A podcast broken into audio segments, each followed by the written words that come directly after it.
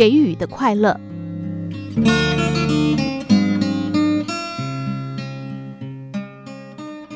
这是一个关于施与受的感人故事。每一年，公司都会为全体员工举办一个联欢活动。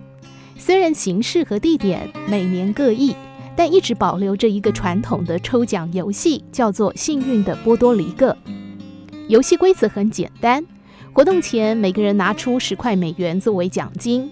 公司有两百多人，因此最后奖金会有两千多美元，这是足够让一个人去波多黎各群岛旅行的花费。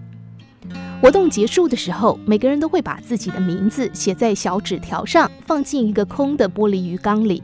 再由主持人随机叫个人上台，从鱼缸里摸出一个幸运者的名字。被抽中的人就可以用这笔奖金在波多黎各享受两个星期的假期。今年的联欢会如期举行，唯一不同的是，今天也是警卫维利·琼斯退休的日子。他二十几岁来到公司工作，在公司当了四十多年的警卫。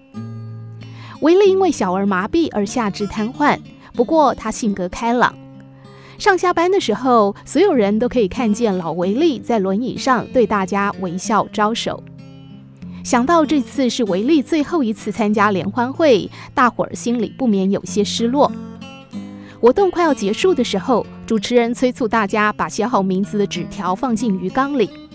我灵机一动，在自己的纸条上写下了维利·琼斯。虽然被抽中的可能性不大，但也算是给维利增加了两百多分之一的希望。如果运气好的话，老维利就可以在海滩上度过两个礼拜的美好时光。想到这里，我开心地把字条卷成一个小团，放进鱼缸里。五点钟，抽奖正式开始。没想到主持人竟然选择让我负责抽纸条。我把手伸进鱼缸，在一群小纸团当中摸索了半天，最后捡出一个跟我纸团手感最接近的纸团，递给主持人。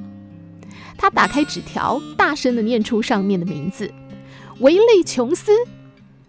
我真的不敢相信自己的耳朵，没想到我这么幸运。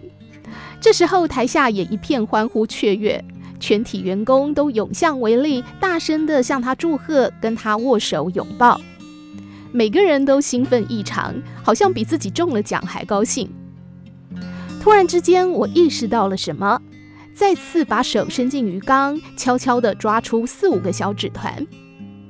抽奖结束之后，我发现每张纸条上都有不同的笔迹，但却写着同一个名字。